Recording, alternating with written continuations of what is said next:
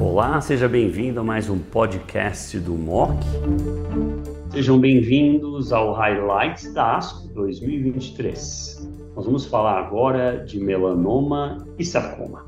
Para apresentar os dados da ASCO desse ano, está comigo a doutora Veridiana Camargo, líder da Oncologia Clínica Melanoma e Sarcoma da BP, Beneficência Portuguesa de São Paulo. Veri, seja bem-vinda. Olá, muito obrigada pela oportunidade. É, a gente tem bastante abstract interessante para mostrar, acho que vai ser muito proveitoso. Veria excelente, então ficou bem claro. Se eu tiver um sarcoma grande hoje, alguém precisa amputar, uma opção seria IFUEP com rádio concomitante. Razoável? Acredito que sim, eu perdi o medo.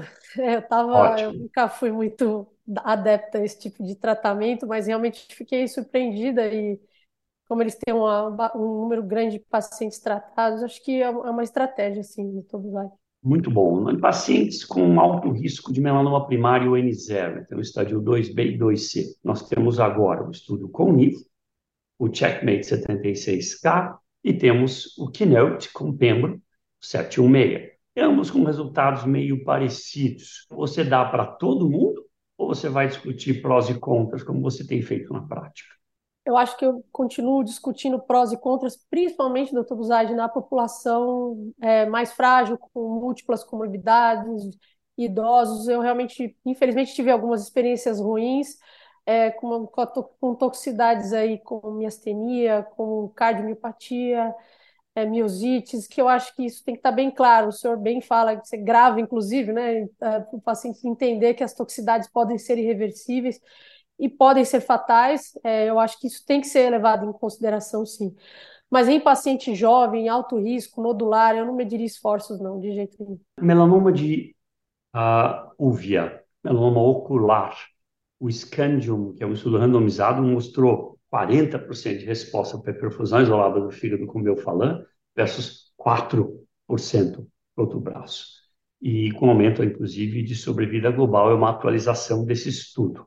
Você encaminharia um paciente com melanoma ocular, com meta hepática dominante, para essa estratégia? Nós temos membros do nosso time aqui na BP que fazem a perfusão isolada. Acho que não tem dúvida. Com certeza, eu estou bem curiosa para ver como que vai ser o tratamento fazendo a perfusão seguida de ipinivo, que aí eu acho que você aumenta o número de neoantígeno, né? Eu acho que isso tudo faz três, tem grande chance de vir positivo, né? Eles estão, inclusive, vendo a estratégia também com o tebentafusp nos pacientes com HLA compatível, essa estratégia. Achei bem interessante a, a discussão deles. Tem pilotos, né, de perfusão seguida de ipinivo, né? Isso, Muito exatamente. Bom. Por fim, melanoma de mucosa, esse estudo retrospectivo pegando dados da China, do John Wu, nós sabemos que esse é um melanoma comum na China. Para nós é bem raro.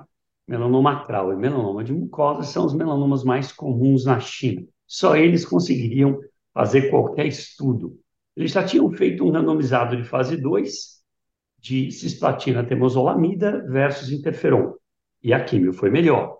Agora eles pegaram pacientes de estudos clínicos com anti-PD1 e de químio, fizeram um balance. As características sugerem também que a químio seja melhor que anti-PD1. Se vier um melanoma de mucosa hoje, operado, fique sem doença, você vai favorecer quimioterapia com cisplatina e temozolomida adjuvante? Vou, com certeza vou. Não vai ser um esquema fácil de fazer, até a dose de 75, eu estou acostumada a fazer prostarcoma, não é fácil de fazer, é difícil de fazer. Mas acho que sim, acho que é um esquema que é, mostra que deve ser superior. Mas o que a gente vê na prática mais é o paciente localmente avançado, né, no tubusagem. Então, acho que nesses casos a gente vai tender a fazer a neoadjuvância, né, que parece também ser, ter, ter dados interessantes com imunoterapia neoadjuvante.